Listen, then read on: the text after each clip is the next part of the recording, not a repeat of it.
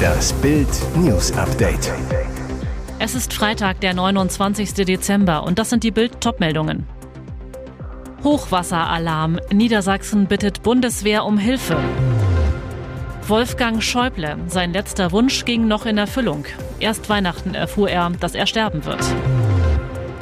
Kai Wegner trennt sich von seiner Partnerin. Liebesaus bei Berlins regierendem Bürgermeister.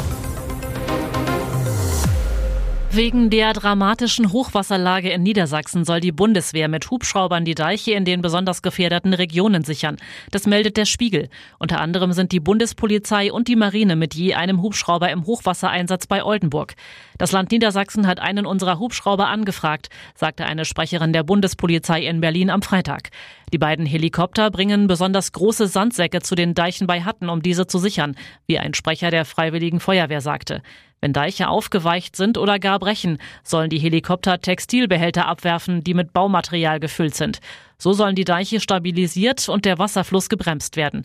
Vielerorts sind die Deiche so stark aufgeweicht, dass Helfer diese mit Fahrzeugen nicht mehr erreichen können. Die Hubschrauber können auch in der Stadt Oldenburg und weiteren Gebieten des Landkreises Oldenburg eingesetzt werden, wie die Stadt Oldenburg mitteilte. Sie seien vorübergehend dem Katastrophenschutz der Stadt unterstellt. Durch die Region fließt die Hunte. Das Amtshilfeersuchen der Landesregierung sieht außerdem vor, dass die Bundeswehr beim Transport von Material und Menschen hilft. Die Truppe soll sich für Evakuierungen bereithalten. Der Tod kam erwartbar, aber dann doch plötzlich und ganz friedlich. Bild weiß, CDU-Politiker Wolfgang Schäuble und seine Familie erfuhren tatsächlich erst an Weihnachten vom bevorstehenden Ende. Bereits am zweiten Weihnachtstag gegen 20 Uhr erlag der frühere Bundestagspräsident seinem Krebsleiden zu Hause in Offenburg. Schon seit mehreren Jahren hatte Schäuble tapfer gekämpft, die Krankheit nach außen geheim gehalten. Nur seine Familie und die allerengsten Freunde wussten davon.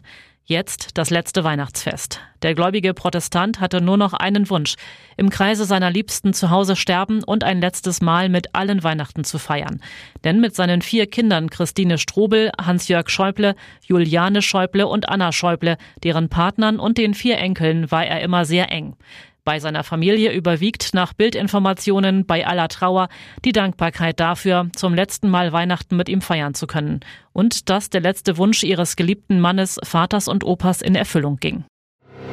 Tragischer Unfall in Passau. LKW rast Mutter 37 und Tochter 11 tot. Großeinsatz in Passaus Innenstadt. Dort ist nach ersten Angaben ein LKW in eine Menschengruppe gerast. Der LKW-Fahrer fuhr laut Polizeisprecher in sechs Fußgänger. Eine Frau starb bei dem Unfall. Ihre Tochter 11 erlag später schweren Verletzungen. Weitere Fußgänger wurden verletzt, darunter der Lkw-Fahrer, der aus dem Führerhaus befreit werden musste. Der Unfall geschah gegen 9.50 Uhr in der Innenstadt von Passau. Die Polizei Bisherigen Erkenntnissen zufolge setzte der 63-jährige Lkw-Fahrer seine Fahrt nach einem Liefervorgang fort, fuhr an einem haltenden Fahrzeug vorbei und erfasste sechs Fußgänger. Die Bahnhofstraße und die Schanzelbrücke, die Hauptverkehrsader der Stadt, sind gesperrt. Feuerwehr und Polizei sind vor Ort. Ein Polizeisprecher wies Theorien in sozialen Medien zurück, wonach es sich um eine vorsätzliche Tat handeln könnte. Wir gehen ganz fest von einem Verkehrsunfall aus. Da der Fahrer in eine Klinik gebracht werde, sei auch eine medizinische Ursache nicht auszuschließen. Passaus OB Jürgen Dupper, SPD. Von dem heutigen Lkw-Unfall bin ich zutiefst betroffen und schockiert. Bei solchen Ereignissen gilt unser ganzes Mitgefühl den betroffenen Menschen und deren Angehörigen. Ein aufrichtiges Dankeschön möchte ich an die Polizei, die Notärzte, die Sanitäter, die Feuerwehr und an alle weiteren Rettungsorganisationen richten, welche in vorbildlicher Weise unter den schlimmen Vorzeichen ihre Arbeit ausgeführt haben. Dieses Unglück bedeutet einen denkbar schlechtesten Ausklang für das Jahr 2023. Trauriges Ende eines turbulenten Jahres. Berlins regierender Bürgermeister Kai Wegner, 51 CDU, trennt sich von der Mutter seiner beiden kleinen Kinder, Kathleen Kanter, 42. Mit ihr hat er Tochter Lena 6 und Justus 2.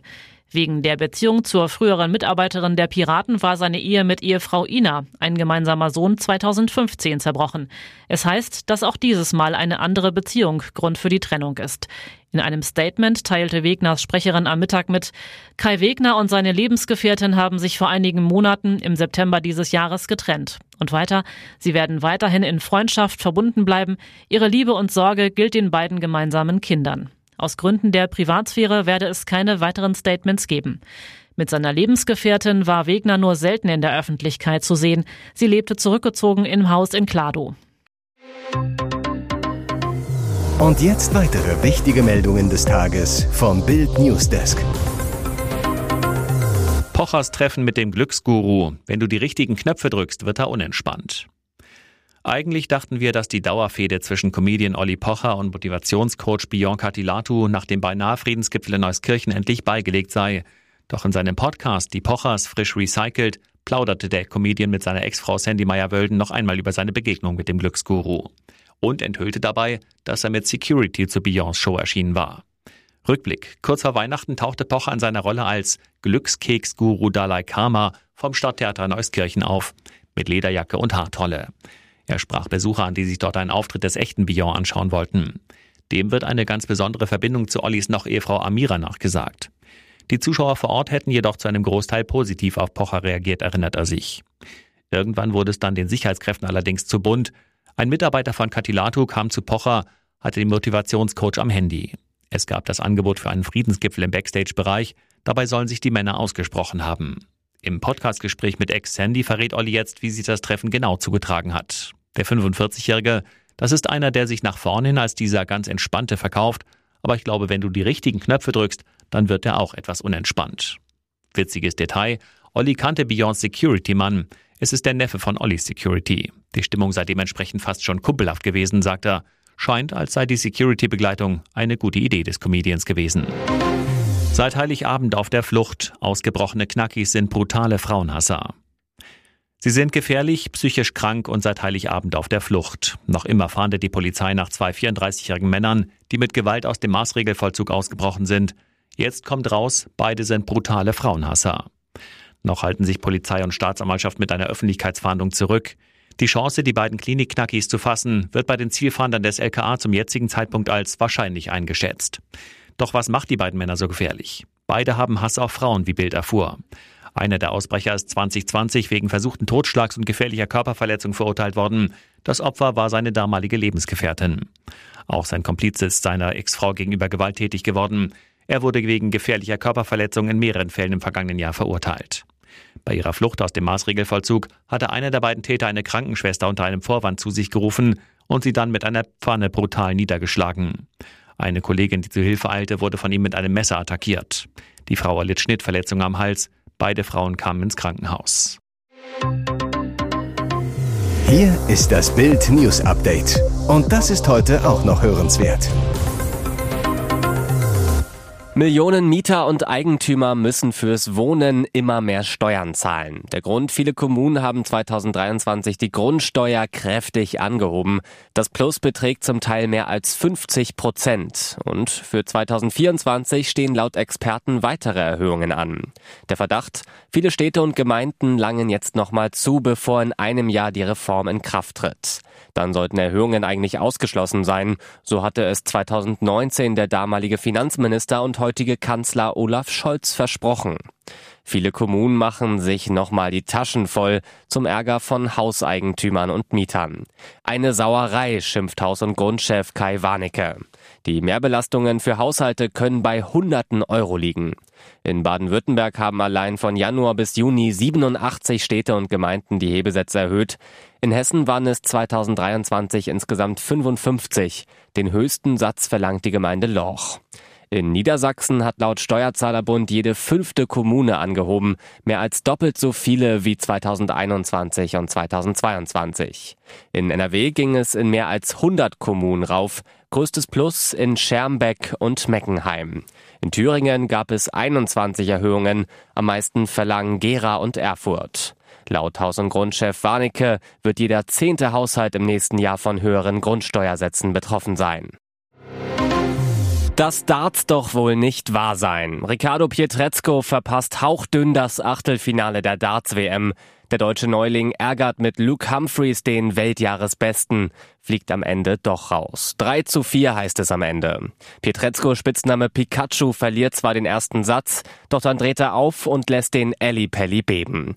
Der sonst so dominante Humphreys kommt gar nicht richtig ins Spiel, auch weil der Ellie Pelli klar in deutscher Hand ist. Immer wieder hallen deutsche Gesänge durch den Darts-Tempel. Pietrezco bleibt in seinem größten Match der Karriere cool. Er gewinnt drei Sätze in Folge, schwebt auf Wolke 7. Humphreys kontert dann aber, sichert sich den fünften Satz. Danach zeigt er in die Ecke der deutschen Fans. Provokativ lässt er sich bei seinem Wurf viel Zeit, will so den Deutschen durcheinander bringen. Ein Psychospielchen, das hilft. Pikachu kann seine Chancen nicht mehr nutzen. Ihm machen die Nerven zu schaffen. Das lässt sich Humphreys nicht zweimal sagen und sichert sich den sechsten Satz. Die deutschen Fans verstummen, die Engländer werden laut. Am Ende zieht die Nummer drei der Welt durch, gewinnt das Match. Unnötig, Humphreys legt sich nach dem Spiel erneut mit den deutschen Fans an. Provokativ jubelt er in die deutsche Ecke, hält sich die Hände hinter das Ohr. Damit sind alle deutschen Teilnehmer ausgeschieden. Florian Hempel, Martin Schindler und Gabriel Clemens waren ebenfalls in der dritten Runde gescheitert.